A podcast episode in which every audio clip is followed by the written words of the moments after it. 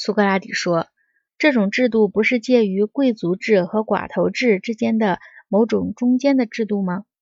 格劳孔说：“正是的。”苏格拉底说：“变动即如上述，变动后的情况会怎样呢？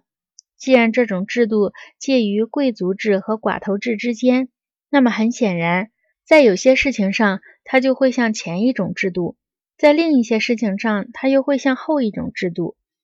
此外，也很显然，它会有自身的某些特有的特点，不是吗？”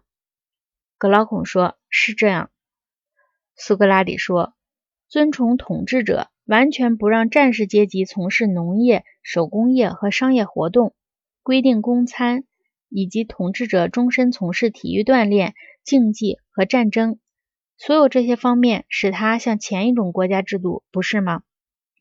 格劳孔说：“是的。”苏格拉底说：“但是不敢让智慧者执掌国家权力，因为国家现有的这些智者已不再是从前的那种单纯而忠诚的人物了。”他们的品质已经混杂了，而宁可选择较为单纯而勇敢的那种人来统治国家。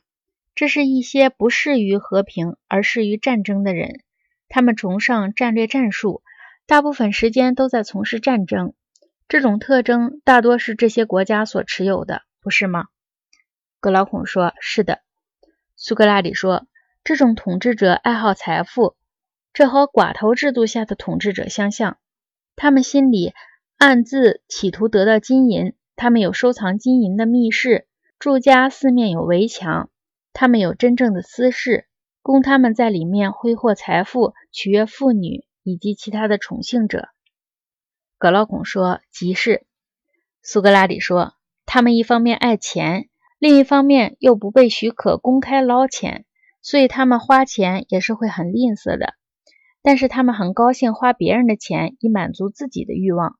他们由于轻视了真正的文艺女神，这些哲学和理论之友；由于重视了体育而放弃了音乐教育，因而受的不是说服教育，而是强制教育。所以他们秘密的寻欢作乐，避开法律的监督，像孩子逃避父亲的监督一样。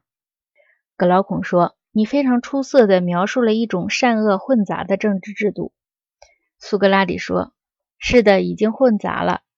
但是在这种制度里，勇敢起主导作用，因而仅有一个特征最为突出，那就是好胜和爱荣誉。”格劳孔说：“完全是这样。”苏格拉底说：“这种制度的起源和本性即如上所述。如果我们可以仅仅用几句话勾勒一种制度的概貌，而不必详加列举的话，因为这种概述。”已足以让我们看见哪种人是最正义的，哪种人是最不正义的了。而将各种形式的制度和各种习性的人列举，无疑也不是切实可行的。克劳孔说：“对，